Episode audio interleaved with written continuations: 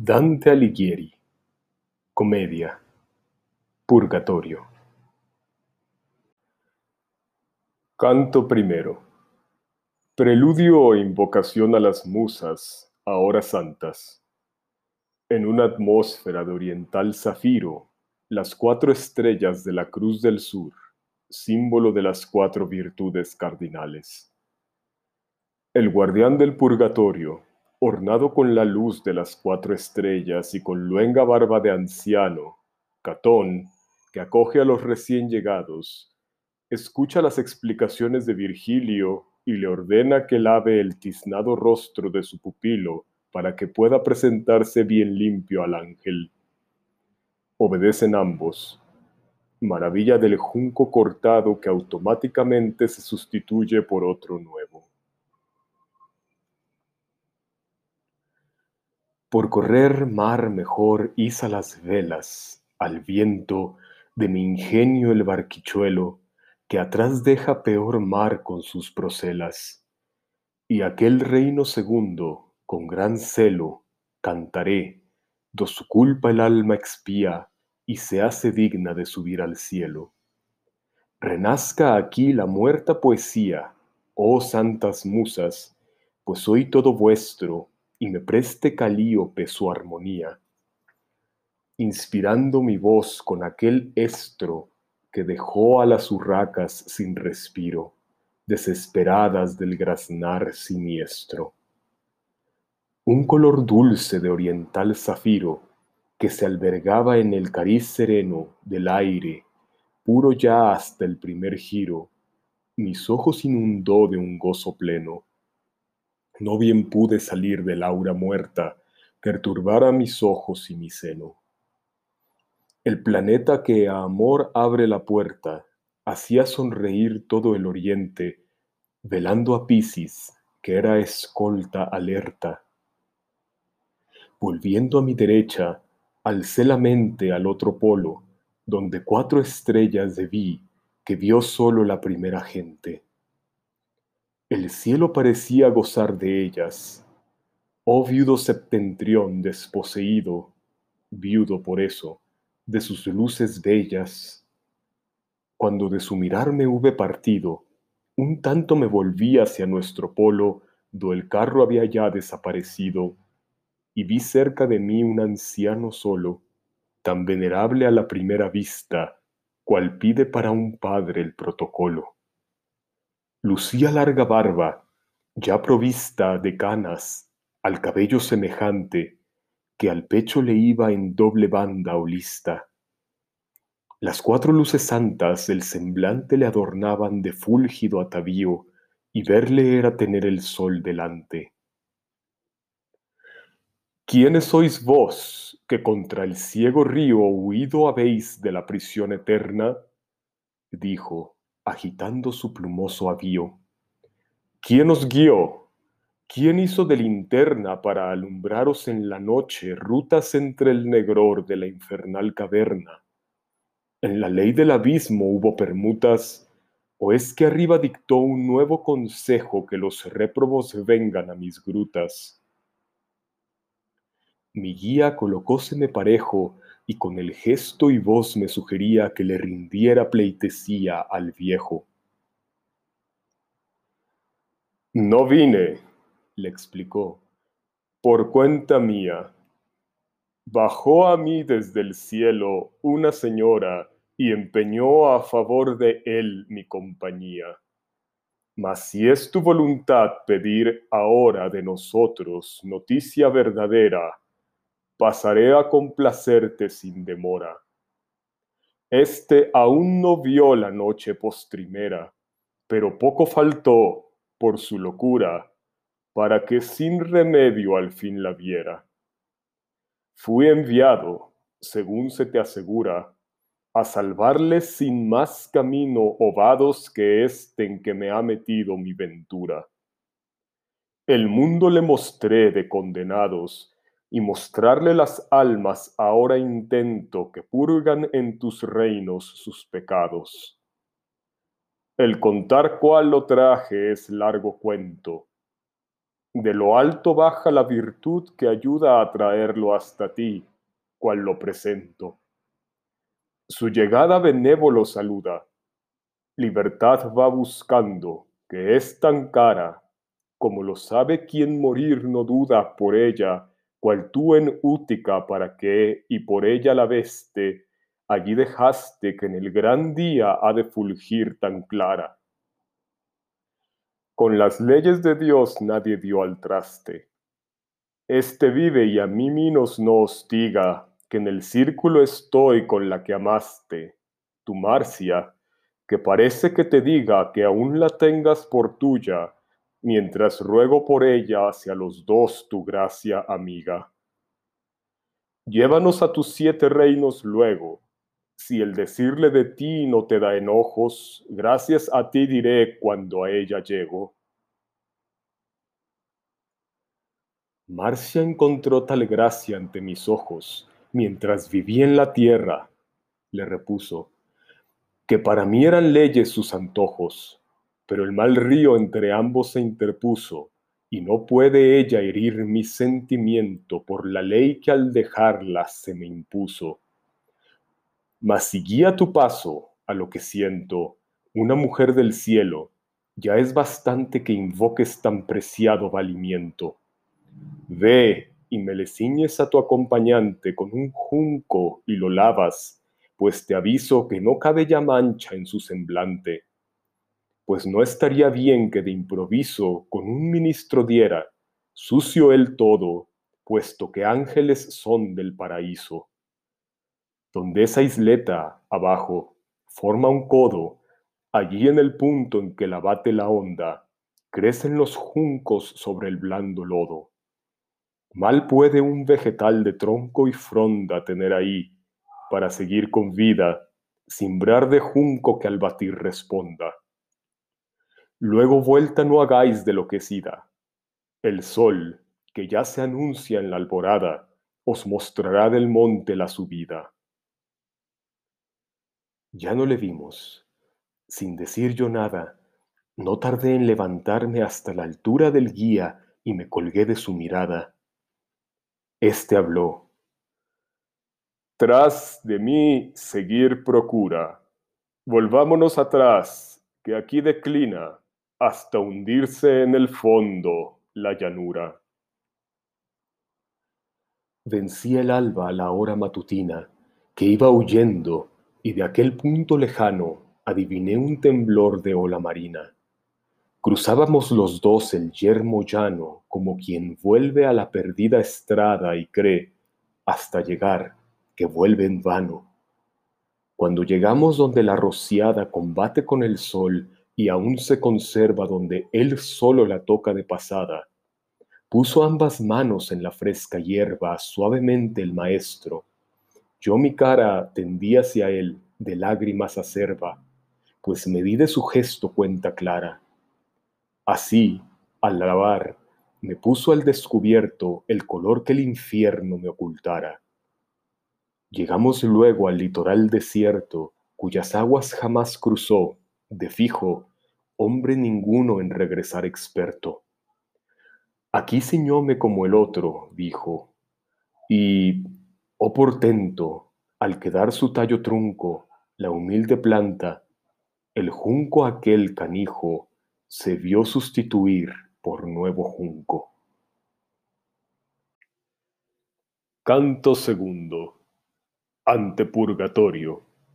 En el levante matutino, llegada del ángel barquero encargado del transporte de almas al purgatorio nuevo contingente de almas que adivinan en Dante, por su respiración, un ser vivo y preguntan por el camino del Monte Santo.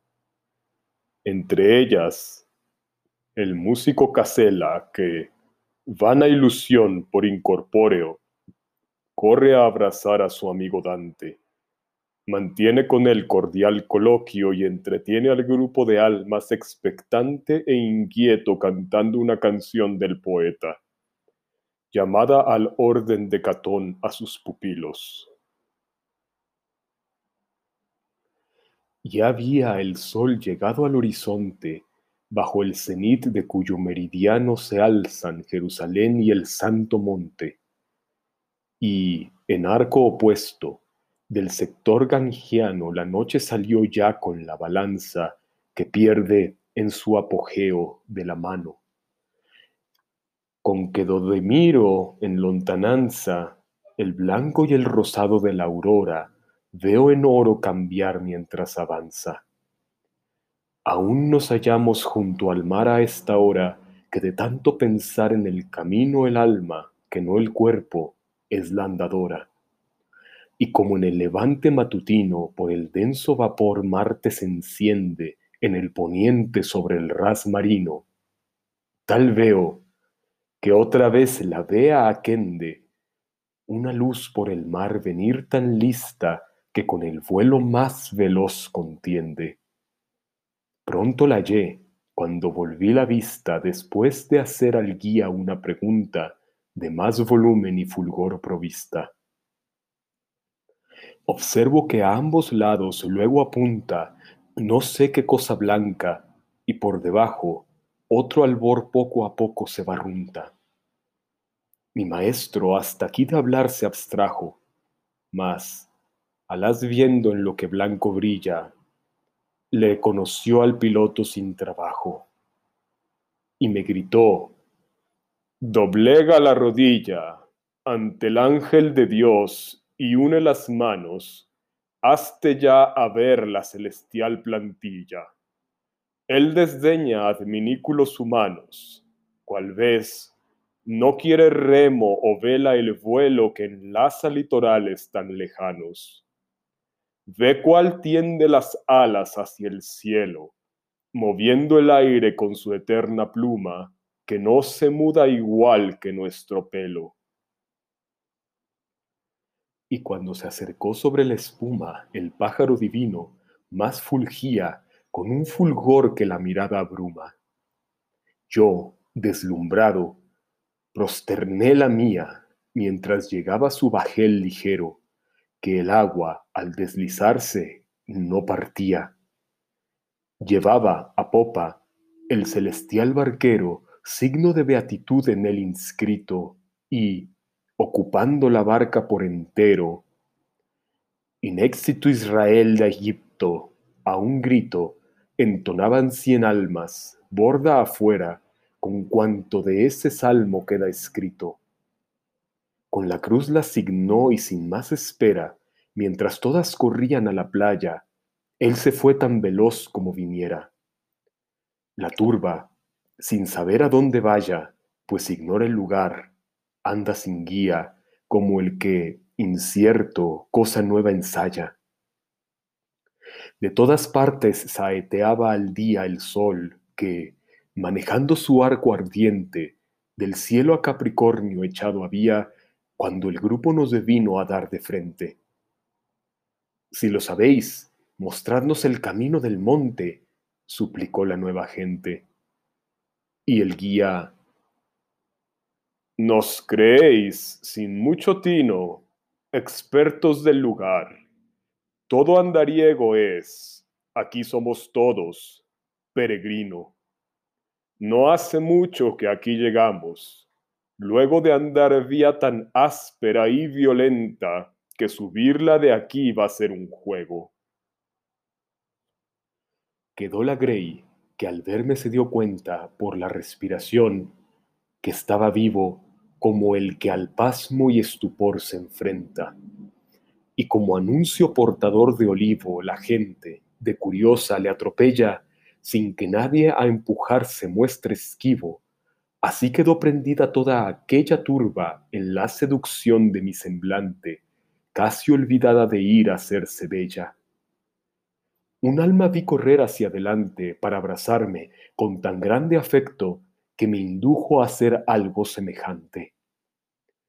Hay sombras vanas, sino en el aspecto. Tres veces proyecté darle un abrazo, mas al no asir, quedó todo en proyecto. Se me pintó el color del embarazo. Ella, riendo, se me fue. Le sigo para evitar que así me dé esquinazo. mandóme detener con gesto amigo. Entonces le rogué, viendo quién era, que se parara para hablar conmigo. Ella me respondió, De la manera que mortal yo te amé, te sigo amando. Para, pues. Mas, ¿por qué tu viaje? Espera. Para volver al sitio en que ahora ando, repuse, oh mi casella, hago este viaje, mas ¿quién le hizo a tu tiempo contrabando?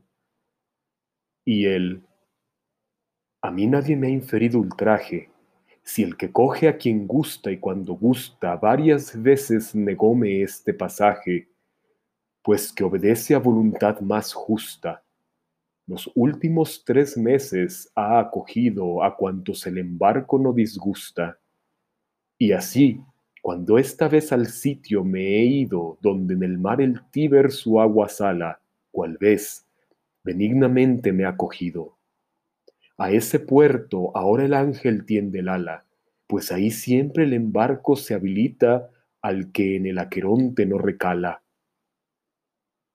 Si nueva ley, replico, no te quita uso o memoria de aquel tierno canto que solía calmar toda mi cuita, con él consuela el dolorido llanto de mi alma que, con toda mi persona, en el camino aquí ha sufrido tanto. Amor que habla en la mente y me razona, entonó a la sazón tan dulcemente que aún en mi alma parece que lo entona. Y mi maestro y yo y aquella gente que allí estaba, nos vimos tan contentos, cual si nada turbara nuestra mente. Seguíamos sus notas todo atentos, cuando el viejo, con aire de impaciencia, de pronto nos gritó, ¿Qué hacéis, solentos? ¿A qué tanta tardanza y negligencia? Id al monte a limpiaros la mancilla que impide a Dios mostraros su presencia. Como cuando, picando la semilla, las palomas, tranquilas, hacen ruedo, sin el recelo usual o la rencilla, si algo aparece que les causa miedo, dejan súbitamente la comida, pues el susto acabó con su denuedo Así a la banda vi recién venida, sin cantos, desbandarse en la ribera, como el que huye y no sabe si hay huida. Nuestra marcha no fue menos ligera. Canto tercero. Ante purgatorio. Pavor de Dante al creerse abandonado por Virgilio, pues no ve delante con el sol de espaldas, más que su sola sombra. Palabras tranquilizadoras del guía. Llegada al pie del monte imponente, inaccesible al parecer para el que no tiene alas. Encuentro con un grupo de andar lento, las almas de los que, habiendo muerto excomulgados, han de esperar un tiempo reglamentario para acceder al purgatorio. Un miembro del grupo, el gentil Manfredo de Suabia, cuenta a Dante su desventurado fin de una vida gloriosa y le pide que transmita a su hija Constancia el ruego de que abrevie con oraciones el citado tiempo de espera. Mientras se dispersó la desbandada por el campo en confusa tropelía, buscando el monte donde ser purgada, me acogí a mi segura compañía, pues ¿a quién iba yo a pedir aliento? ¿O quién me iba en el monte a hacer de guía? Parecía sentir remordimiento de sí mismo, oh conciencia digna y pura que hasta el hierro menor te da tormento. Cuando cesó en sus pies esa premura que a la humana conducta así desdora, mi mente se sintió ya más segura y al punto, casi como ensoñadora, me hizo el pico mirar que sobre el hoyo del mar más alto el cielo azul perfora. El sol, que ardía todo en llamas rollo tras de mí, se quebró ante mi figura, que a sus rayos brindaba nuevo apoyo.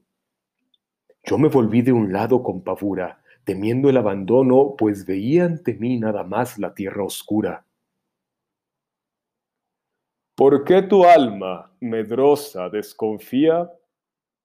gritó el consolador a mi costado.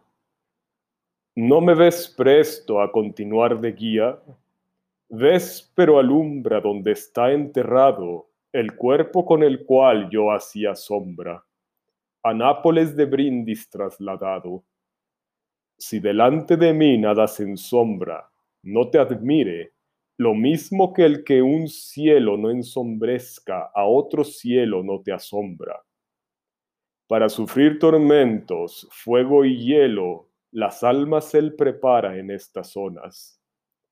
Él lo hace y sobre él como corre un velo. Necio es, pues, quien se juzga, si razonas, capaz de andar por la infinita vía que lleva a una sustancia en tres personas.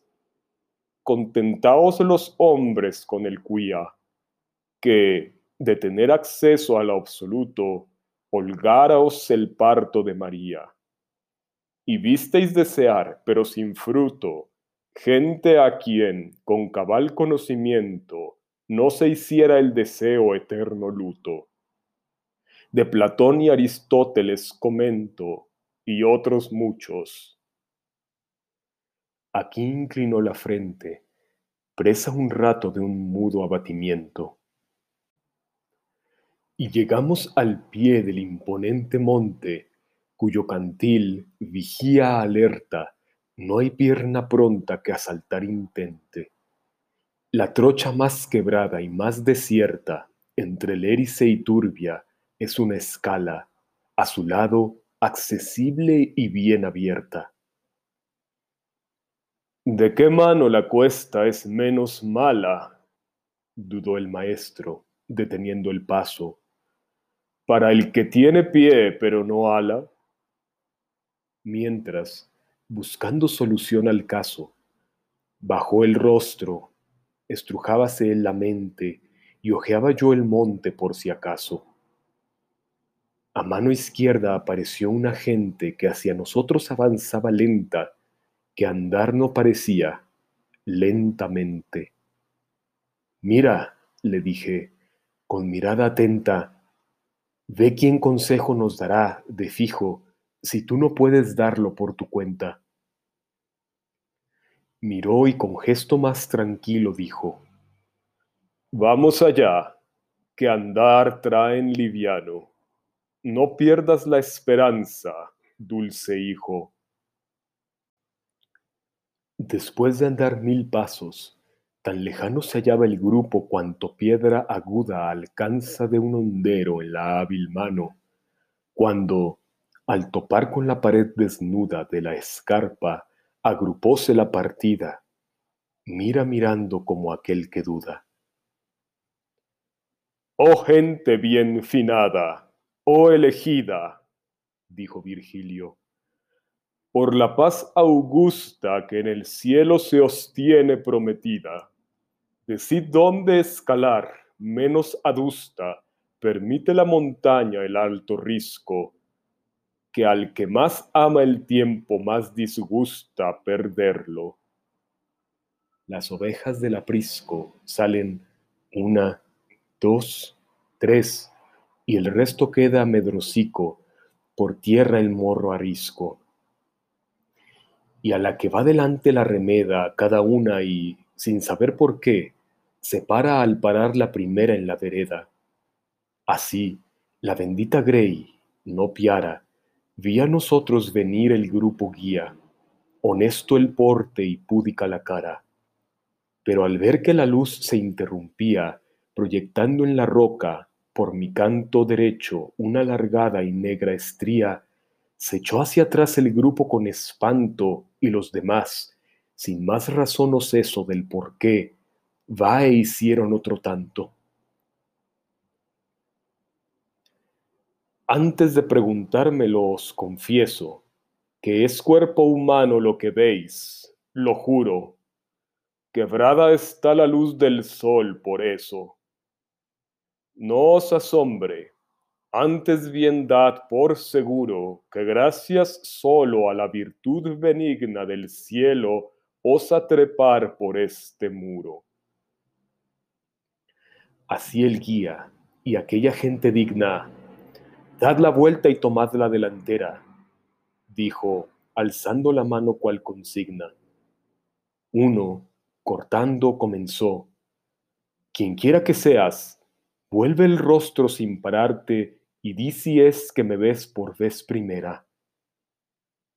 Volviéndose hacia él, miréle aparte, rubio era y bello, mas la ceja, en vida, un tajo se la hendió de parte a parte.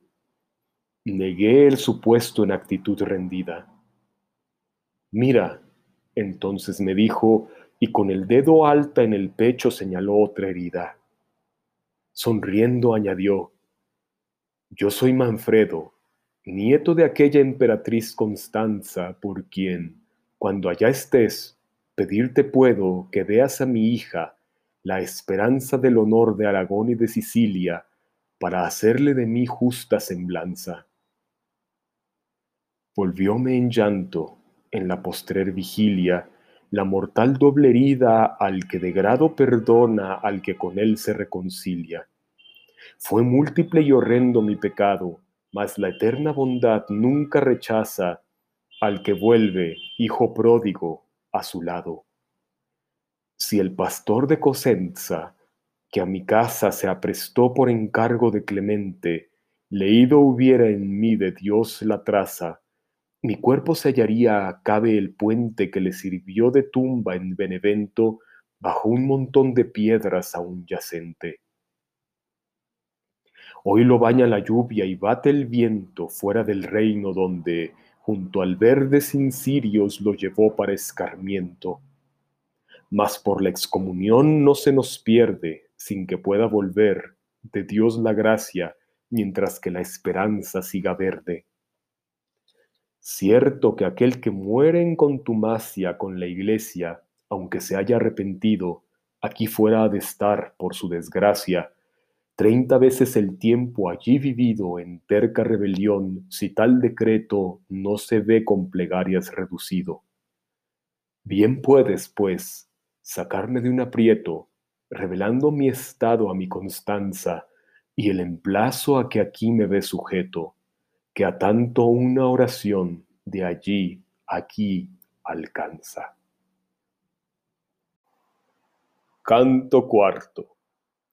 Ante purgatorio. Primer rellano. Paso veloz del tiempo cuando algo absorbente, aquí para Dante, la charla de Manfredo hace perder la noción del mismo. Entrada de acceso al monte que le señala el grupo de almas y dificilísimo repecho hasta el primer rellano. Descanso en este rellano. Posición distinta del sol. Cambio de los hemisferios y condición de la montaña, más fácil de subir cuanto más se sube por ella las almas de los que por pereza esperaron a la hora de la muerte para arrepentirse. Belacqua, amigo de Dante, que practicó en la vida una filosófica y simpática poltronería. Cuando un gozo o dolor nos sobrecoge, haciendo que una facultad de él penda, el alma, que sobre ésta se recoge, parece que a otra facultad no atienda.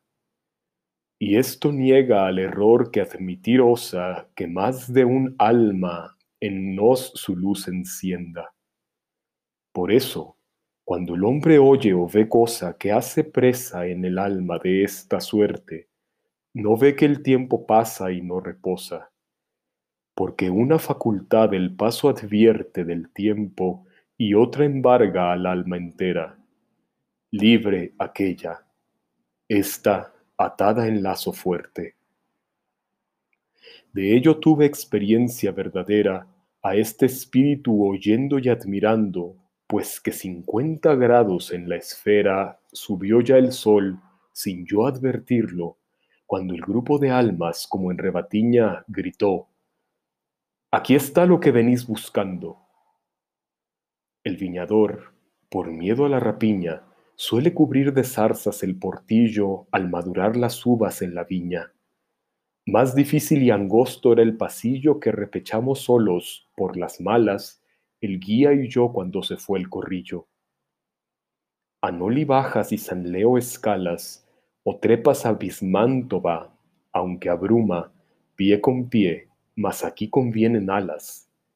Alas, digo, veloces, con la pluma del gran afán que, en saga de mi guía, luz me iba dando y esperanza suma.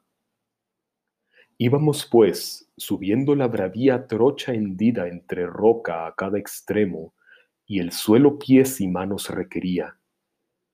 Al pisar sobre el vértice supremo del cantil, dando vista a un gran rellano, grité, No hay senda que seguir, me temo. Y él a mí, Un paso atrás sería vano Monte arriba tras mí sigue adelante hasta que alguien por fin eche una mano. Alto, vence a la vista este gigante. No muestra en el alzarse más de nuevo línea que por mitad corta al cuadrante. Yo, cansado, le doy suelta a mi miedo. Oh dulce Padre, Da la vuelta y mira que paras o si no, solo me quedo.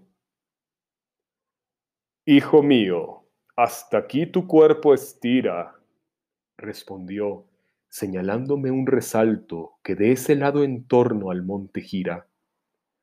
Así espoleado, me lancé al asalto, siguiéndole pisada tras pisada, hasta que a gatas me encumbré a lo alto. Sentándonos, Tendimos la mirada hacia donde subimos, por levante, que mirar lo subido siempre agrada. Primero miré al fondo, costa avante, luego miré hacia el sol, y me admiraba de sentirlo a mi izquierda llameante. Bien advirtió el poeta que yo estaba mirando absorto al carro de los cielos que entre nosotros y Aquilón entraba. Y él, si Castor y Pollux, los gemelos, siguieran escoltando a esa lumbrera que ilumina los cielos y los suelos, tú verías girar la roja hoguera del zodiaco aún más cerca de las osas, si es que no desviaba su carrera. Si te interesa el cómo de estas cosas, imagina que Sión y este otro monte sientan ambos sus moles poderosas en tierra y tienen único horizonte y distinto hemisferio. Así, el trayecto que tan mal supo carretear Faetonte, verás que éste lo exige en el respecto, por un flanco y aquel por otro flanco, si es que atina a captarlo tu intelecto. Cierto, le confesé con tono franco, que nunca discerní cual hoy disierno sobre esto en que pequé de cojo y manco, que ese círculo medio del superno cielo, ecuador según la astronomía, que entre el sol se sitúa y el invierno, por la razón que dice se desvía de aquí hacia el septentrión cuando el judío le veía inclinarse al mediodía mas dime cuánto queda que lo ansío de andar, pues sube elevación tamaña más que puede subir el ojo mío. Tiene tal condición esta montaña, dijo él, que la subida empieza grave y acaba cada vez menos huraña. Cuando, pues, ésta te parezca suave, tanto que sientas el subir ligero, como el ir con bonanza en una nave, tocado habrás el fin de este sendero. Allí espera el reposo a tu fatiga. No hablo más, y esto doy por verdadero. No bien dejó de hablar su voz amiga, saltó otra voz de cerca. Antes, acaso, vas a ver que a sentarte algo te obliga. Volvimos la cabeza, así de paso, y vimos a la izquierda una gran roca de que no hicimos antes mucho caso. Fuimos allí, y allí vimos no poca gente holgando a la sombra del collado en la postura que indolencia evoca. Y uno de ellos, con pinta de cansado, metía entre las piernas la cabeza, todo él a dichas piernas abrazado. Ese, dije al mentor con extrañeza, no se puede mostrar más indolente si hermano llega a ser de la pereza. Volviendo entonces, nos miró de frente, levantando la vista muslo arriba y dijo, Sube tú, que eres valiente. Le conocí, y aquella angustia viva que hace que al jadear aliento pierda no me impide tomar la iniciativa. Con que le abordo, con cachaza lerda me corta. ¿Has visto contra lo que suele cómo el sol lleva el carro por la izquierda? Su frase y toda su actitud que huele a indolencia movióme un tanto a risa. Luego dije, Belacqua, no me duele ya de ti, sentándote aquí sin prisa. A la casa de un guía estás alerta o se ha impuesto otra vez tu antigua guisa. ¿A qué subir? gimió con voz incierta. Si en el lugar de expiación mi asiento, vete el ángel de Dios que está a la puerta. Primero me ha de dar el firmamento las vueltas que me dio mientras viviera, pues fue en la postre mi arrepentimiento, si es que no hace por mí oración sincera algún buen corazón que en gracia viva. Otra que aquí no se oye, ¿qué valiera? Y ya el poeta por delante se iba diciendo, ven, que el sol toca en derroche de luz el meridiano, y más arriba cubre Marruecos con su pie la noche. Canto quinto. Antepurgatorio. Segundo rellano Amonestación de Virgilio a Dante por sus distracciones ante el acoso a que le someten las almas a verle vivo. Larga teoría de sombras que desfilan cantando el miserere. Las almas de los muertos de muerte violenta y arrepentidos en el último instante. Jacopo del Casero, prohombre de Fano, la cual guarda todavía los restos de quien murió perseguido por Azzo VIII d'Este. Conte da Montefeltro, que con su heroica muerte en Capaldino redimió el apellido mancillado por su fraudulento padre, el Guido del infierno. La sienesa Pía de Ipanokiewski, víctima de las iras de su esposo, e integrante de ese delicioso grupo menor de mujeres dulcísimas que impregnan de ternura la comedia. Dejé las sombras y con paso quedo iba siguiendo a aquel que me conforta, cuando a mi espalda, levantando el dedo, una de ellas gritó, Ved cómo corta los rayos por la izquierda, ese de abajo, e igual que un hombre vivo se comporta.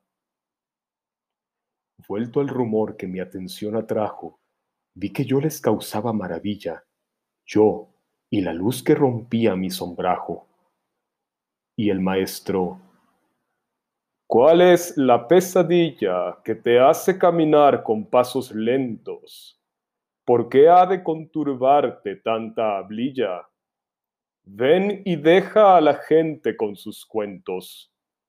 Sé como el torreón que no doblega su entereza al empuje de los vientos, que, que quien con multitud de ideas brega, pierde de cada una el justo signo, porque el brillo de la una a la otra ciega. ¿Qué decir si no voy? Así, aunque indigno, lo dije al punto, en el color inmerso que al hombre del perdón suele hacer digno cortaba en tanto, en caminar transverso, nuestro paso una larga teoría, cantando el miserere verso a verso. Al notar que mi cuerpo interrumpía la luz, quebrados contra él sus rayos, se hizo un oh ronco su salmodia pía. Y enviaron denuncios dos lacayos a recabar informes exprofeso. Decidnos qué se oculta en vuestros sayos. Y el guía Podéis iros de regreso y a los otros contar que eso tan raro es un cuerpo, cual veis, de carne y hueso, que si por ver la sombra, cual reparo, separaron, ya tienen la respuesta, y háganle honor, que puede serles caro. Jamás he visto exhalación tan presta en der, con noche ya, el azul sereno o bien nube de agosto con la puesta, cual vi a los nuncios desandar terreno y con todos, cual turba que se achucha, echársenos encima sin más freno.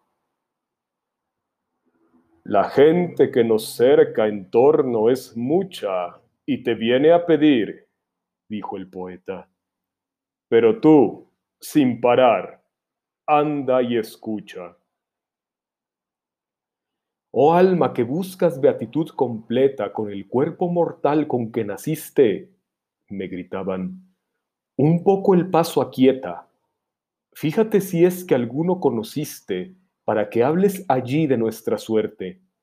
No te induce a parar tanta alma triste. A todos sorprendió violenta muerte en pecado. Ay, si en la hora postrimera el cielo con su luz no nos convierte. Así en gracia murimos, si no fuera que, aunque con Dios en paz arrepentidos, ahora el ansia de verle nos lacera.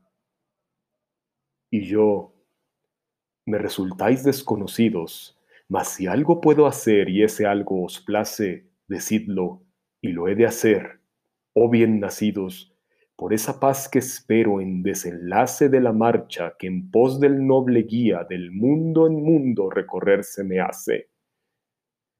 Y uno, hablas bien, mas de tus votos fía cada uno sin que tengas que jurarlos, si al querer el poder no contraría. Todos piden, mas oso adelantarlos, y te ruego, si vas al territorio que se halla entre Romaña y el de Carlos, me sirvas como fiel recordatorio en fano y la oración del pueblo implores por mis culpas con fin propiciatorio.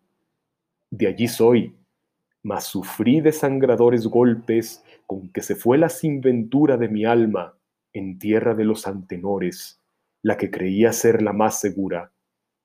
Al de este se los debo, cuya ira cayó en mí con sobrada desmesura.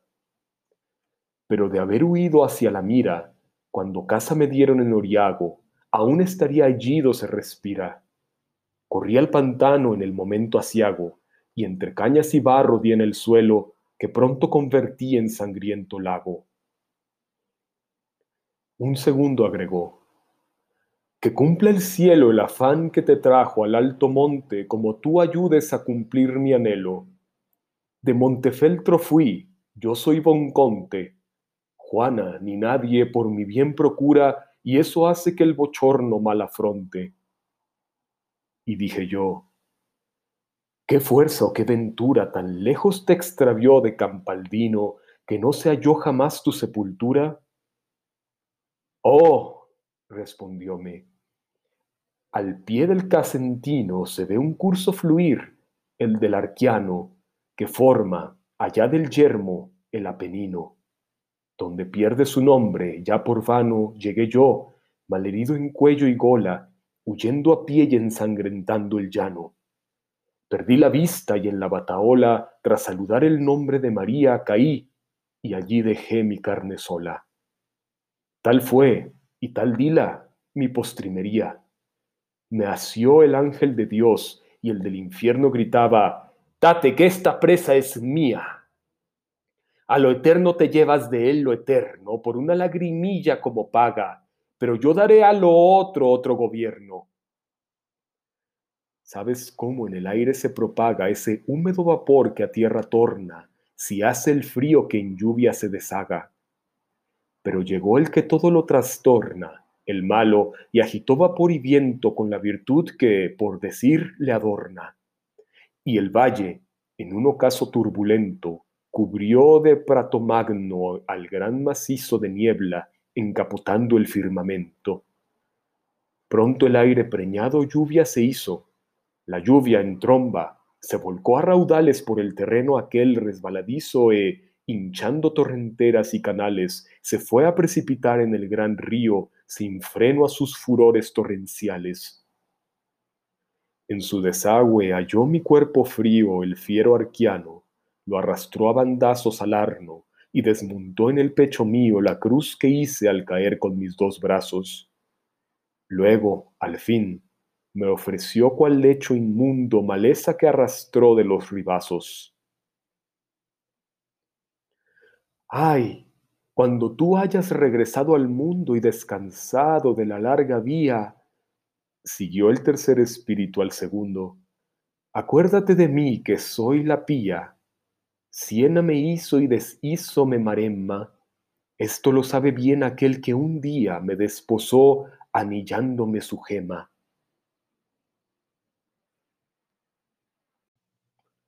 Canto sexto.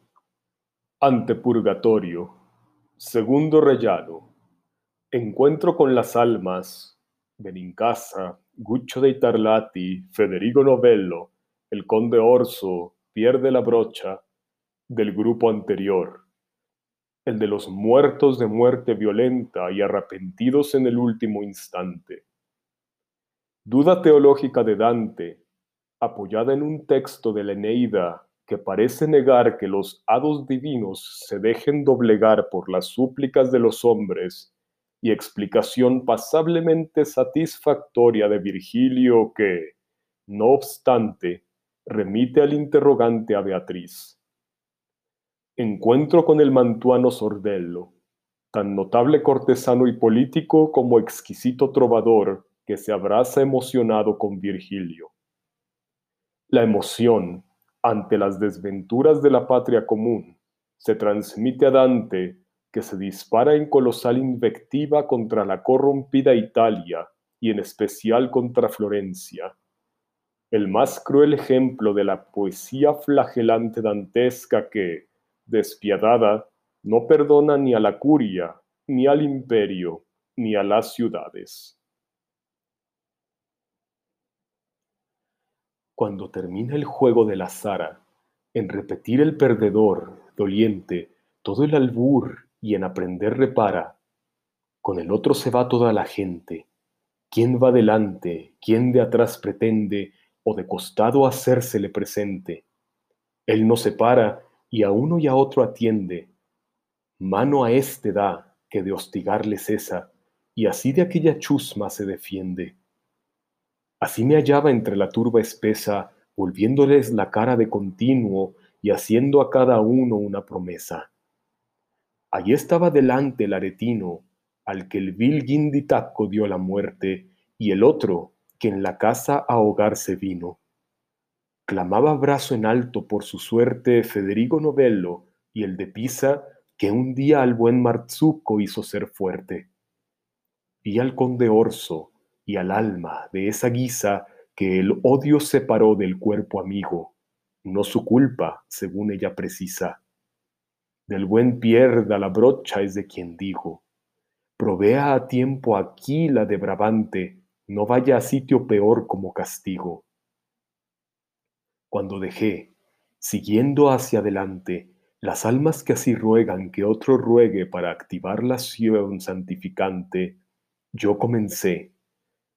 Paréceme que niegue claramente, oh luz mía, aquel tu texto que el cielo a la oración su ley doblegue.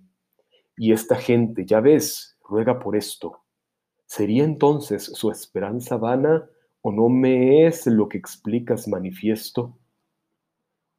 Mi escritura, repuso, es simple y llana, y su esperanza no han de ver fallida, si es que se mira bien con mente sana, pues que la alta justicia, en su medida, no sufre mermas y amoroso fuego paga entera la deuda aquí debida. y allí donde a afirmar tal cosa llego, no se obtenía la rogada ayuda porque no le llegaba a Dios el ruego. No te pares empero ante tal duda, en tanto que su luz no ponga aquella entre tu mente y la verdad desnuda. Me refiero a Beatriz al hablar de ella. La vas a ver allí, en la cumbre altiva de este monte, feliz, sonriente y bella. Impongamos, Señor, marcha más viva, supliqué, porque andar no cuesta tanto y escala ya la sombra monte arriba. Avanzaremos cuesta arriba cuanto permita, replicó, la luz del día. No lo veas tan fácil entre tanto. Has de ver, sin llegar, que todavía vuelve el que ya se oculta tras la cuesta tal que su luz tu cuerpo no desvía. Mas mira un alma con la vista puesta en nosotros. Diríase que aguarda a enseñar el camino toda presta. A ella nos fuimos.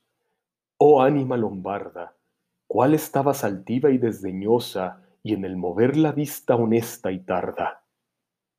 No nos dijo al llegar ninguna cosa, mas nos dejaba hacer, solo mirando a guisa de león cuando reposa. Mas Virgilio acercósele, rogando que nos mostrara la mejor su vida, pero ella solo abrió la boca cuando inquirió nuestra patria y nuestra vida. Cuando mi dulce guía comenzaba Mantua, la sombra, tan en sí abstraída, saltó hacia él del sitio en que se hallaba, diciendo, Oh buen mantuano, soy sordello, paisano, y uno a otro se abrazaba. Ay, sierva Italia, triste hostal de duelo, navecilla en tormenta sin piloto, meretriz, no señora de su suelo. Alma gentil, mostróse él tan devoto al dulce son tan solo de su tierra, que ofreció a su paisano el mejor voto.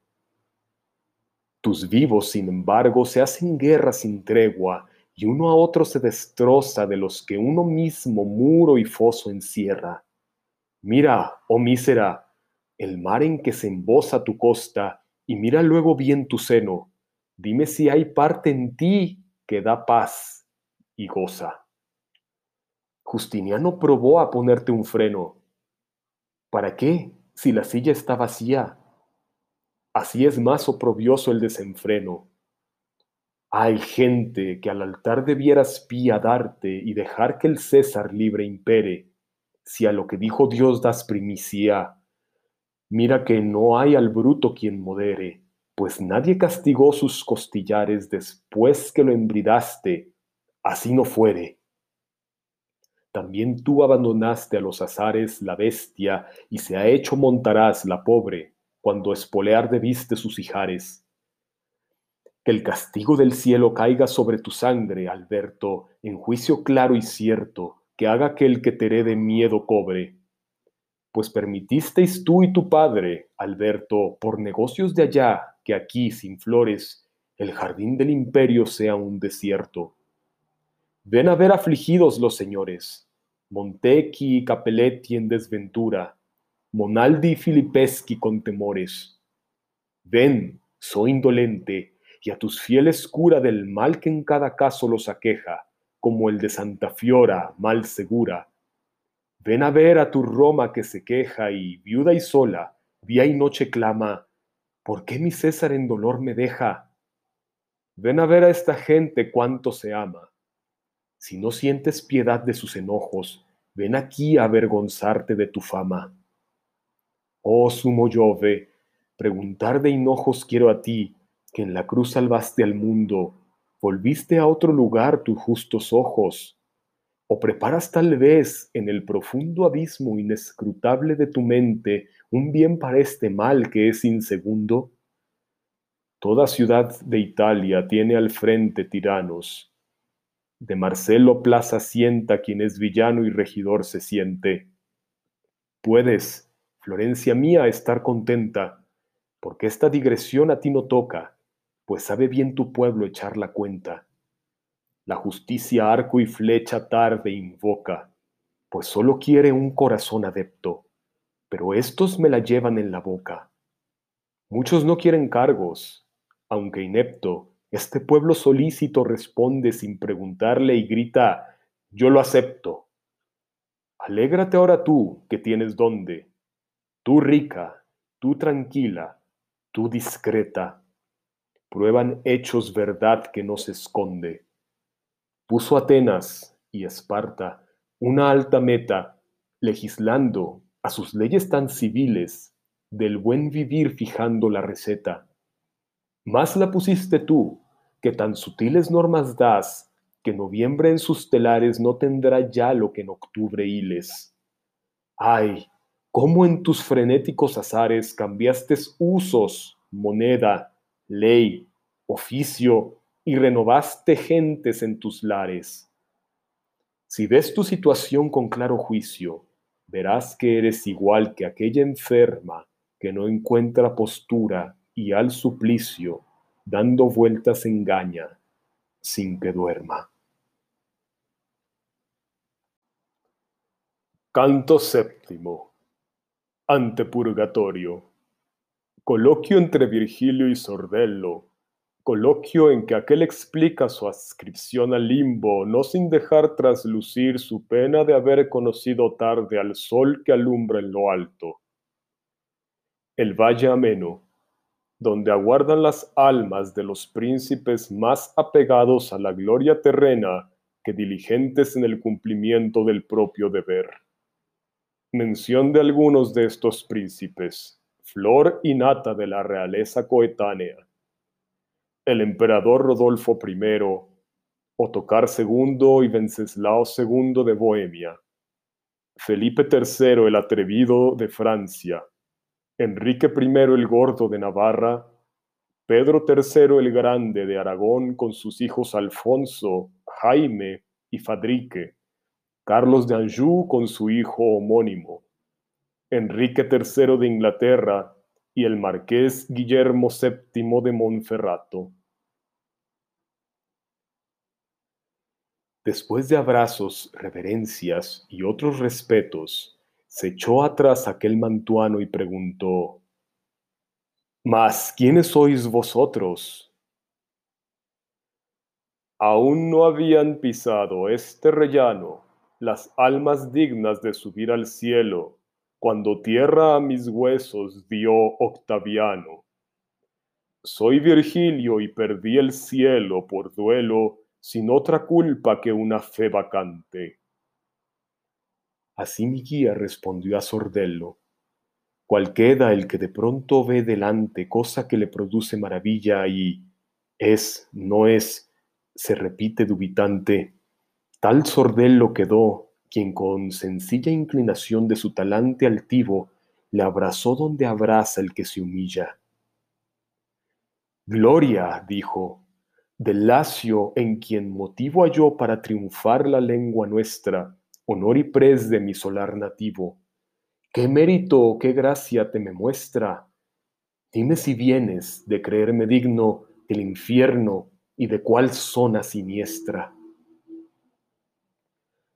A recorrer los reinos del maligno me movió la virtud, que ella me guarde del cielo, dijo, y vengo con su signo, no el hacer, el no hacer, a ese sol que arde me hizo no ver, el sol que en su alto giro tú anhelas y que yo conozco tarde.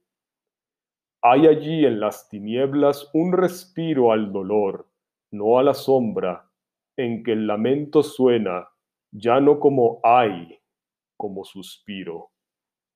Allí estoy yo y allí tiene su asiento todo infante que pise estos umbrales sin estar de la humana culpa exento. Allí estoy con quien no hubo como tales las tres santas virtudes, mas sin vicio las otras practicó todas cabales. Mas si sabes y puedes, da un indicio que llegar lo más pronto nos permita a donde el purgatorio tiene inicio. Repuso, no hay aquí zona prescrita a nadie, y puedo andar por donde quiera. Mientras pueda, este guía se te invita.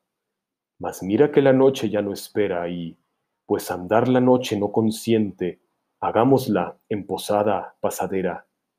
Hay allí a la derecha, cabalmente, almas que conocer te gustaría, si permites que yo te las presente.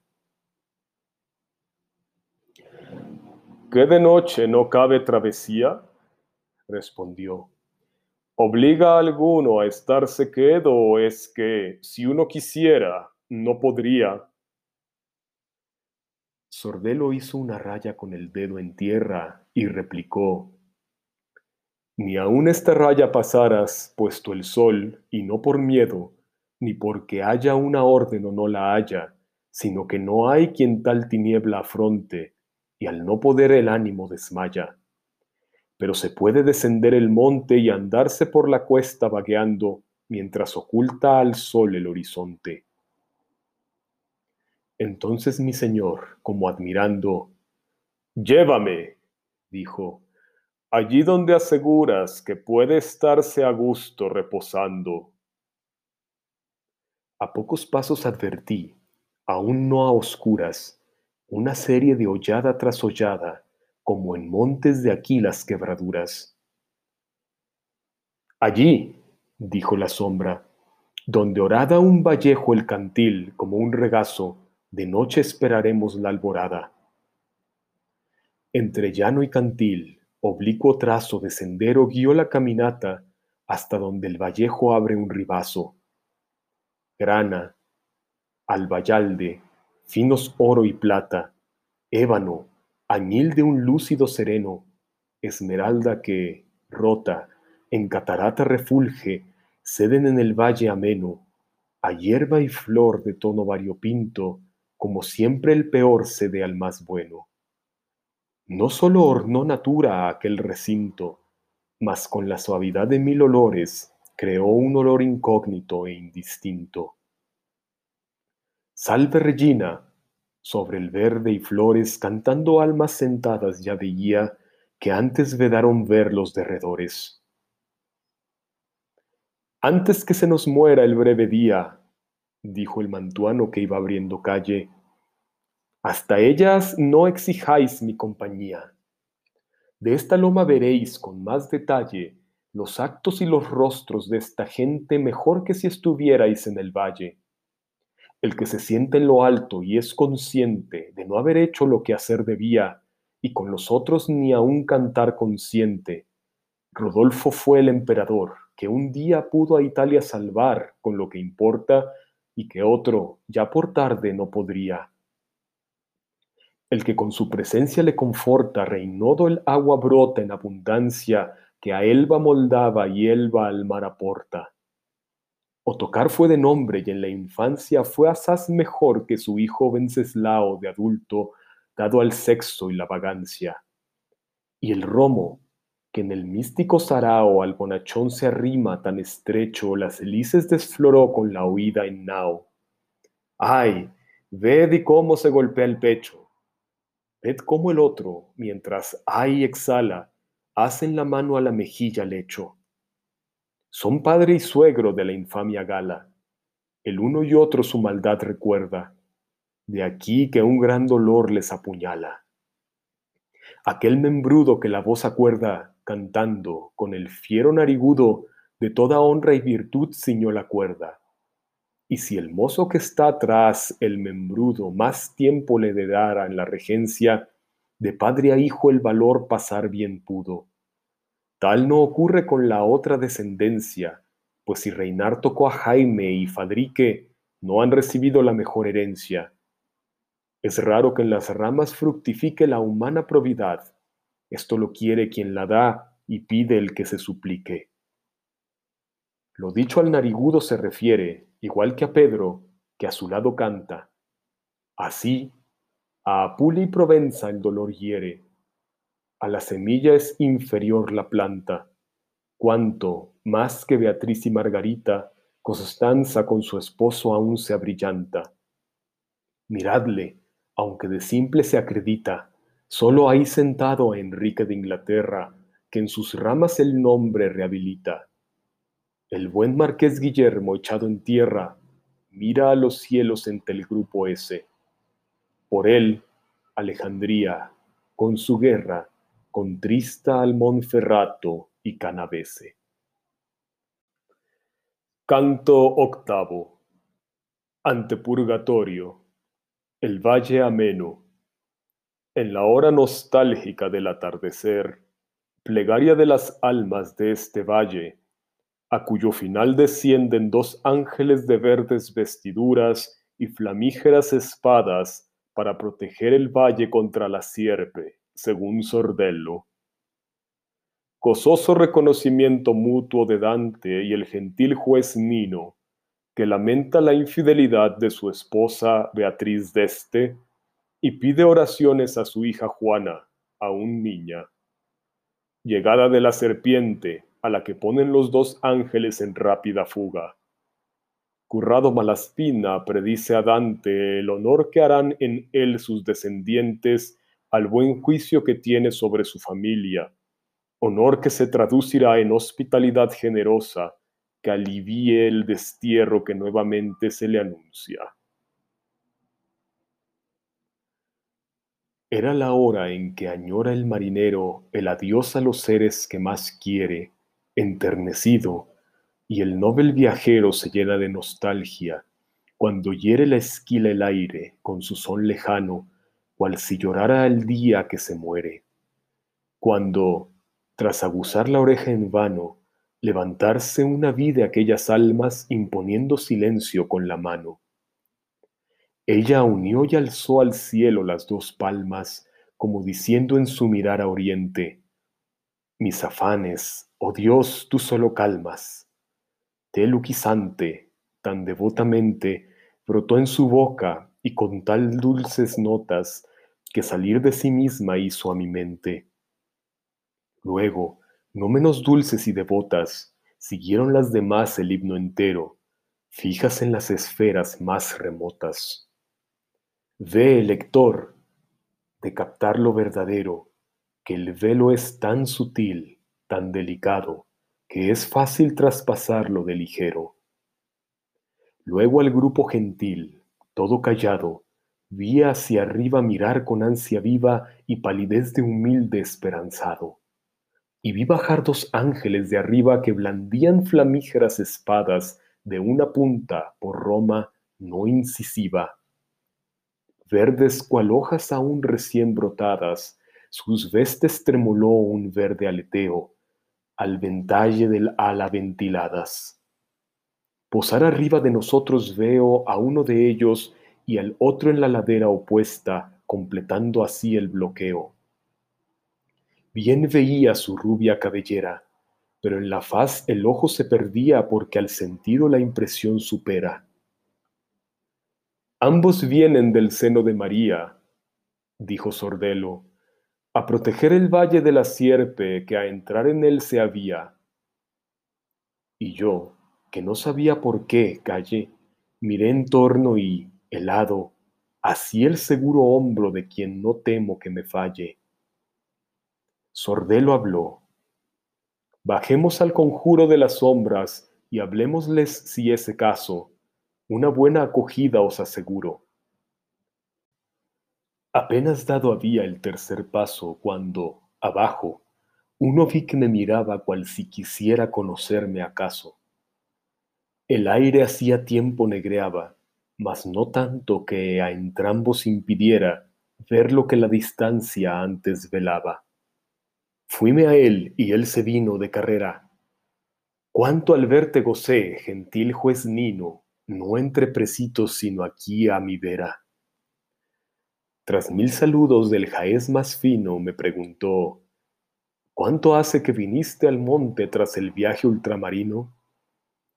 De mañana llegué del reino triste, dije, y estoy en la primera vida, si bien, andando así, la otra conquiste. Él y Sordello, mi respuesta oída, echáronse con gesto asustadizo atrás, cual gente de estupor transida Uno a Virgilio se volvió en su hechizo y a alguien sentado el otro. Tú, currado, ven a ver lo que Dios por gracia hizo. Luego, vuelto hacia mí, por ese grado de gratitud que debes al que esconde tal su primer porqué, que hasta él no ha ibado, cuando vuelvas allende el agua donde mi Juana, dile tú que por mí ya me hallido al inocente se responde. Su madre ya no creo yo que me ame, pues que veo que ya se desentiende de tocas blancas que algún día infame ha de añorar. Por ella se comprende cuánto el fuego de amor en hembradura si la vista o el trato no lo enciende. No le hará tan honrosa sepultura la sierpe que orna el milanés escudo cual celaría el gallo de galura. Así habló, y en su rostro verse pudo impreso el sello de aquel recto celo que arde en su corazón grave y sesudo. Mis ojos, entre tanto, iban al cielo, al punto en que éste hace más lento el giro, cual rueda junto al eje en nuestro suelo. A la pregunta de hacia dónde miro, al guía respondí. A las tres estrellas por las que arder el polo este yo admiro. Y él, las cuatro tan claras como bellas que viste esta mañana allí han bajado, y éstas subieron donde estaban ellas. Sordelo le cortó y llevó a su lado, diciendo, Mira ahí nuestro enemigo. Y, porque viera, señaló a un costado. Hete que por la parte donde abrigo faltaba, una serpiente se divisa, la que a Eva el fruto amargo dio, me digo. Cruzaba hierba y flor a toda prisa, mirando atrás para lamerse el lomo como una bestia que la piel se alisa.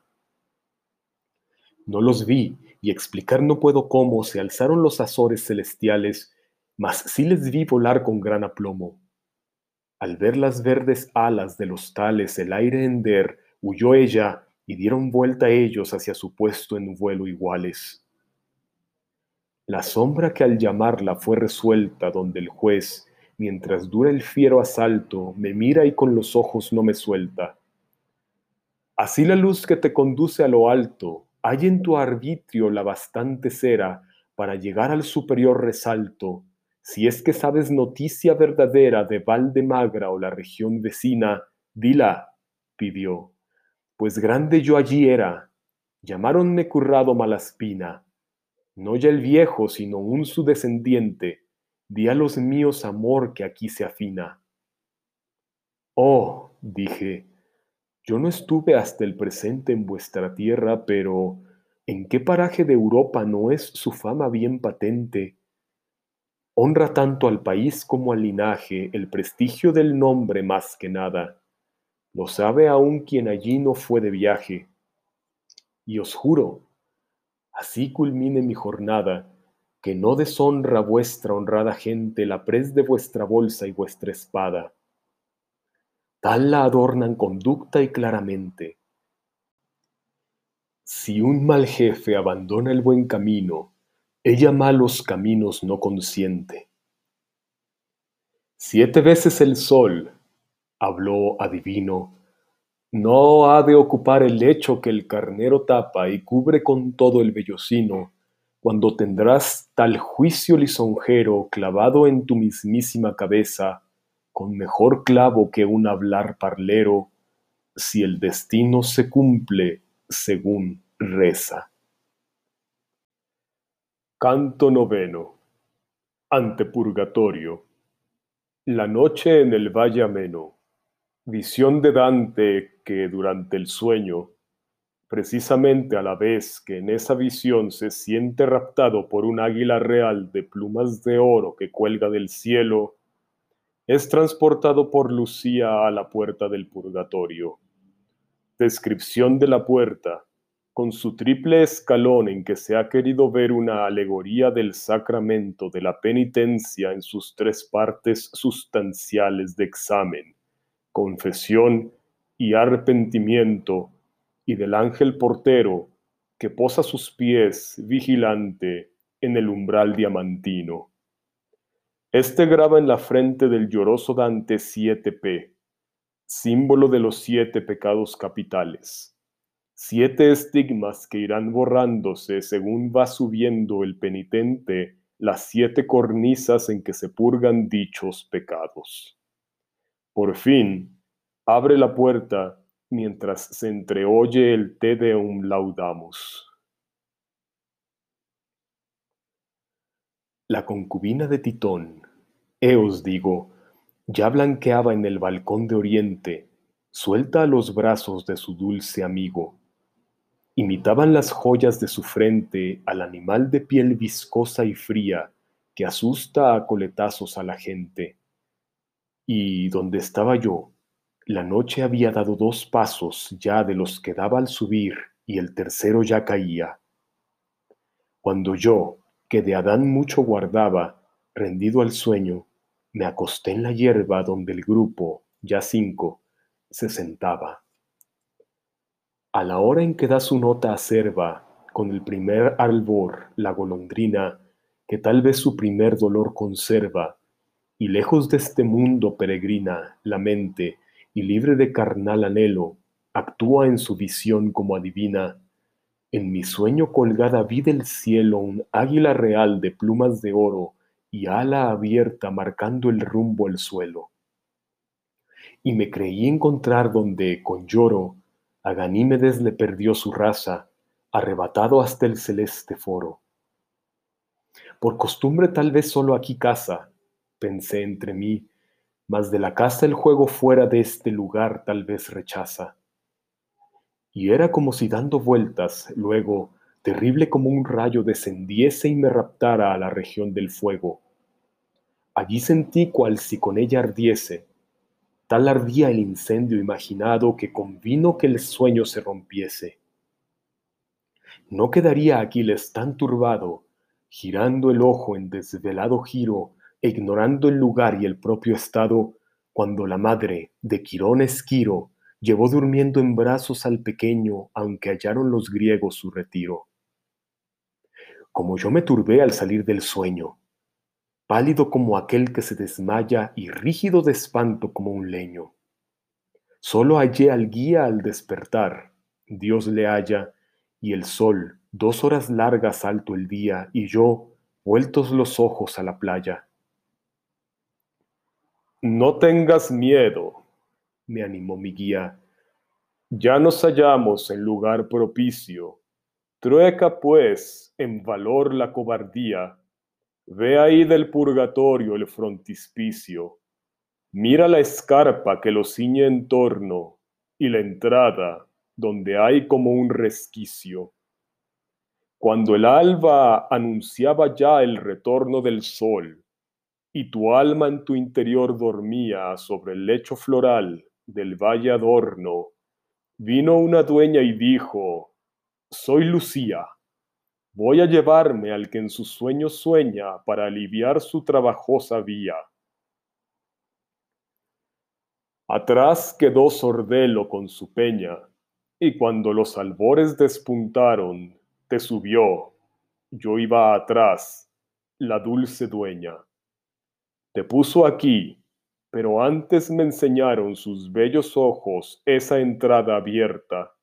Después ella y el sueño se esfumaron.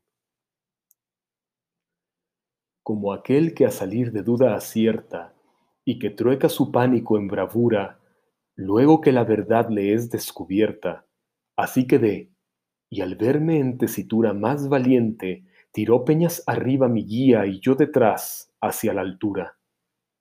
Ves, lector, cómo se hace más altiva la materia y no extrañes si aún más arte pongo porque no se haga tan esquiva. Nos acercamos y en aquella parte que creía hendidura de la roca o la brecha que se abre en un baluarte, veo un triple escalón que desemboca en la puerta, un color cada peldaño y un ujier que nos ve y no abre la boca. Y aunque bien abrí yo un ojo tamaño, vi que ocupaba el superior rellano, mas no su rostro porque hacía daño. Y la espada desnuda, que en su mano lanzaba tan brillantes resplandores que alcé más de una vez mi rostro en vano. Habló al fin. ¿Qué desean los señores? ¿Y dónde se halla vuestra escolta alerta? Cuidad que esto nos cause sinsabores.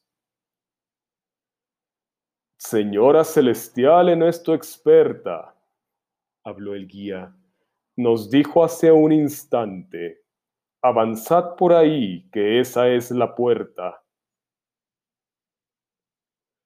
Que ella os guíe en el bien hacia adelante, nos deseó Cortés el buen portero. Subid las gradas que tenéis delante. Fuimos allá, y el escalón primero mármol era de un blanco tan pulido que en él pude ver bien mi cuerpo entero el segundo, de oscuro colorido, cual roca calcinada o bien arena, a lo ancho y largo en cruz estaba hendido. El tercero, que al todo sobrellena, pórfido parecía flameante, como sangre que fluye de la vena. Aquí el ángel posaba, vigilante, ambos sus pies en el umbral sentado, que semejaba piedra de diamante por los tres escalones de buen grado, llevóme el guía y dijo, En tu provecho pide que abra, mas pídele humillado. Yo, devoto, a sus santas plantas me echo, pidiéndole que me abra humildemente, no sin darme tres golpes en el pecho. A punta de su espada él en la frente me graba siete P, y haz porque laves dentro estas llagas, me exhortó Clemente. Ceniza o tierra que tú secas cabes el color de su túnica tuviera. De entre sus pliegues se sacó dos llaves. Oro la una, plata la otra era. Probó la blanca y luego la amarilla con suerte y me alegré sobremanera. Cuando una de estas llaves se encasquilla y no da recorrido al picaporte, explicó, no hay quien abra la portilla, más preciosa es la una. A que se aporte más arte obliga la otra en el descierre, pues esta es la que mueve o no el resorte. Diómelas Pedro, quien me urgió que yerre más por tenerla abierta que cerrada, que al que ante mí se postre nunca cierre Luego abrió y empujó la hoja sagrada diciendo, Entrad, mas no tentéis la suerte, que vuelve atrás quien vuelve la mirada. Cuando hicieron crujir el contrafuerte los goznes de la puerta sacrosanta, siendo cual son metal sonoro y fuerte, no rechinó con estridencia tanta tarpeya cuando echaron aquel bueno de metello al saquear la roca santa me volví al primer ruido de ansia lleno, y el Te Deum Laudamus parecía escucharse en voz mixta y son sereno. Efecto semejante a lo que oía se produce, aunque bien los oídos abras, al sonar canto y órgano a porfía, que un sí y un no se entienden las palabras. Canto décimo. Primera cornisa la soberbia. Subida a esta cornisa por el difícil zigzag de una roca quebrada, bajo relieve con escenas representativas de humildad, escenas que constituyen, sin duda, el primer ejemplo literario de sinestesia poética. Castigo de los soberbios y exhortación a los cristianos, cuya larva, dice el poeta, tiene vocación de mariposa angélica que no encuentra sosiego más que volando al sumo bien. Traspuesto ya el umbral de aquella puerta que no usa el mal amor porque, torcido, derecho lo tortuoso a ver acierta, sentí que se cerraba por el ruido, y si a ella hubiera vuelto la mirada, ¿cómo hallar digna excusa a mi descuido? Subíamos de una roca la quebrada que ondulaba hacia la una y la otra parte como ola que va y viene apresurada. Aquí conviene usar un poco de arte, dijo el guía, y seguir en cada caso el zigzag que la quiebra al derecho imparte. Y esto hizo tan lento nuestro paso que la luna, con mengua en la figura, volvió al lecho que ocupa tras su ocaso, y aún seguíamos los dos en la hendidura. Pero al llegar a donde el monte, abierto, va retirando atrás su escarpa dura, yo cansado y del rumbo tan incierto, él como yo, pisamos un rellano más solo que un camino en el desierto. Del borde que al vacío da, a una mano, hasta el pie de la escarpa erecta y lisa, tres veces mediría un cuerpo humano. Y hasta donde a lo lejos se divisa, bien del izquierdo o el del derecho flanco, presenta anchura igual esta cornisa. No la habíamos pisado con pie franco cuando vi que la escarpa, en nuestro torno menos brusca, lucía en mármol blanco un friso de relieves, cuyo adorno haría que de su obra Polícleto sintiera y aún natura gran bochorno. El ángel, que bajó con el decreto de la paz tantos siglos suspirada, y el cielo nos abrió tras largo veto, tan veraz se ofrecía a la mirada que, allí esculpido en actitud suave, imagen era, pero no callada. Se juraría que dijera, ave, pues también esculpida estaba aquella que, abriendo al alto amor, giró la llave, e impreso en la actitud de la doncella se leía Ecce anquila dei, talmente cual si en cera dejara el sello huella. No fijes solo en un lugar la mente, me dijo quien del lado me tenía en el que tiene el corazón la gente. Así pues, moví el rostro y tras María, que acababa de ver de gracia llena, por el lado en que estaba quien me guía, en la roca tallada vi otra escena. A Virgilio pasé con paso breve y por ver me acerqué a distancia buena. Mostraba el mármol mismo en el relieve carro y bueyes llevando el arca santa que usurpar santo oficio no se debe. Un grupo en siete coros se adelanta y hace decir a dos de mis sentidos, uno, no canta, y otro, sí que canta.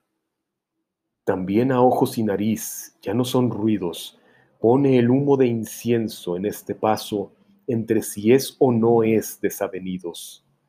Danzando humilde ante el bendito vaso, ropa y piernas al aire, iba el salmista, más y menos que rey en este caso. De un palacio a la escena daba vista gran ventanal, y allí mi col miraba cual mujer que el despecho aira y contrista. Yo moví el pie del sitio en el que estaba para mirar de más cerca otra historia que detrás de mí col blanca irradiaba. En ella se historiaba la alta gloria de aquel ilustre emperador romano para quien consiguió su gran victoria Gregorio, de quien digo es de Trajano, y una viuda, entre lágrima y lamento, sujetábale el freno con la mano. En torno cabalgaba un regimiento de nobles, recamadas en el oro, flameaban las águilas al viento. La pobrecita, entre el tropel sonoro, parecía decirle, Ven y venga la muerte de mi hijo por quien lloro, y él responder, espera con tu arenga que regrese, y ella, Señor mío, como quien del dolor no se contenga, y si no vuelves, y él, lo hará, confío quien siga, y ella, el bien que de otro viene ves con gracia y el tuyo con desvío, y él por fin, Ve tranquila, pues conviene que antes te acorra que de aquí me mueva, lo quiere la justicia y me retiene la piedad. Quien jamás vio cosa nueva ha creado este nuevo hablar visible, nuevo porque en el mundo no se lleva. Mientras me deleitaba en la apacible visión de una humildad tan elocuente, loado el que esta lengua hizo posible. Mira, dijo mi guía, cuánta gente se acerca, aunque con tardos movimientos, tal vez sobre el camino nos oriente. Y mis ojos, que buscan siempre atentos novedad que entretenga o bien halague, no se anduvieron en volverse lentos. Mas no quiero, lector, que se te apague el buen ánimo al ver por un indicio cualquier Dios que el débito se pague. No pienses en la forma del suplicio, sino en después y, puesto en lo más feo, piensa que todo acaba en el gran juicio. Yo comencé. Maestro, lo que veo gente no me aparece, y sin tu ayuda mal lo veré, que estoy que me mareo. Y él explicó. La condición tan ruda del tormento hacia tierra los arquea, al punto que también yo tuve duda. Mira fijo y harás que tu ojo vea que un hombre avanza bajo cada roca y que el pecho cada uno se golpea. Oh soberbios cristianos, gente loca, que atrás dais pasos en avance ciego, pues que la ciegamente os equivoca. ¿No veis que nuestra larva ha de ser luego la mariposa angélica que no haya más que volando al sumo bien sosiego? ¿De qué decid? El alma se os engalla si sois como un insecto no bien hecho al que la usual metamorfosis falla, como para aguantar cubierta o techo, por ménsula tal vez una figura doblega las rodillas hasta el pecho y, no siendo verdad, verdad ser pura finge, moviendo a lástima, tal era el gesto de esta gente sin ventura. Mas no era igual en todos, de manera que el peso mismo decidía el gesto, y hasta el más sufrido se creyera que gemía, no puedo más con esto. Canto décimo primero. Primera cornisa. La soberbia. Enternecedora paráfrasis del Padre Nuestro que rezan los soberbios del purgatorio por sus propias almas y las almas del mundo. Coloquio de Dante con Humberto Aldobrandesco, con quien los cieneses hicieron pagar con la vida la arrogancia de su tiranía, y con Oderisi da Gubbio, excelente miniaturista, cuyo diálogo con Dante constituye una deliciosa página literaria, descriptiva del quehacer pictórico, Cimabue, y poético, Guido Guinizelli, Guido Cavalcanti y el mismísimo Dante orgullosamente sugerido de la época. El cienés provenzano Salvani, que supo humillar su altivez con un acto de humildad que le libró de la espera en los rellanos y alusión a las calamidades que esperan a Dante en el futuro. Oh Padre nuestro, que en los cielos eres, circunscrito no más por la querencia y amor arriba a tus primeros seres, loado sea tu nombre y tu potencia por todo ser, como loar es digno de tu amor la dulcísima efluencia. Venga a nos el tu reino, al que benigno sabes acompañar de la paz tuya, que es nuestro esfuerzo de ella y de él indigno. Se haga tu voluntad, como a la suya los ángeles renuncian con su hosana, sea nuestra renuncia un aleluya. Danos hoy nuestro pan, la cotidiana ración sin que en el áspero desierto se queda atrás quien en correr se afana. Y como perdonamos todo entuerto a los que nos agravian, tú perdona, mas sin fijarte en méritos, por cierto. Ante la tentación se desmorona nuestra virtud, del enemigo inmundo líbranos, pues al mal nos aguijona. A nosotros, oh dueño sin segundo, la petición final nos sobraría, no así a aquellos que quedan en el mundo. Las sombras, pues, por todos a porfía oraban bajo el peso tremebundo, cual carga el que soñando desvaría. Disparmente angustiado y gemebundo, vueltas daba el tropel a la cornisa, purgando la calígine del mundo si se dan en orar tan buena guisa por nosotros, ¿qué habrá de hacer por ellas quien cuenta con la gracia por premisa? Lograr que laven pecadoras huellas a fuerza de oración, para que leve vuelo alcen a la bóveda de estrellas.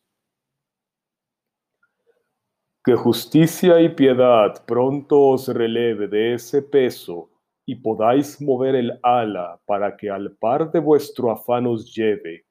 Mas mostrad qué camino es a la escala el más corto y, si es que hay más de un atajo, el que tenga su vida menos mala. Pues el hombre, ya veis, con el que viajo, por la carne de Adán que lleva a cuestas, asciende a pesar suyo con trabajo. Unas palabras respondieron a estas, las dichas por aquel con el que yo iba, mas no eran en su origen manifiestas. Por la orilla derecha, cuesta arriba, seguidnos, y hallaréis en la ladera un paso de escalar persona viva. Y si esta roca no me lo impidiera, hacia el suelo doblándole a un prohombre la soberbia cerviz siempre altanera, a este que vive pero no da el nombre, miraría por ver si de antemano le conozco y de mí se apiada el hombre. Soy latino y nací de un gran toscano, nada más que Guilielmo Aldobrandesco, cuyo nombre tal vez no suene en vano. La prosapia y blasón caballeresco me hicieron tan altivo y arrogante que, olvidando igualdad de parentesco, a todo hombre traté con cruel desplante y esto causó mi muerte, como en Siena lo sabe en Campañático un infante. Soy Humberto, y le debo esta condena a la soberbia que causó a mi altivo linaje ruina propia y saña ajena. Este peso burlar no puedo esquivo, en forma que a Dios deje satisfecho, haciendo muerto lo que no hice vivo. Escuchando, dejé de andar derecho y me agaché, mas uno, no el que hablaba, se torció bajo el peso y, contrahecho, me vio y, tras conocerme, me llamaba, el ojo fatigosamente fijo en mí, que al igual que ellos me arrastraba. Oh, dije, ¿no eres Oderisi, el hijo y honor de Gubio, la honra de aquel arte al que en París iluminar se dijo? Hoy triunfan, contestó, cual caso aparte los pinceles de Franco Bolognese, suyo es ahora el honor y mío en parte. No hubiera sido tan cortés con ese en vida. No hay artista que sublime no se crea y mayor a otro confiese. De pagar tal soberbia nada exime, y aún no la pagaría en esta estancia más, pudiendo pecar, a Dios volvíme.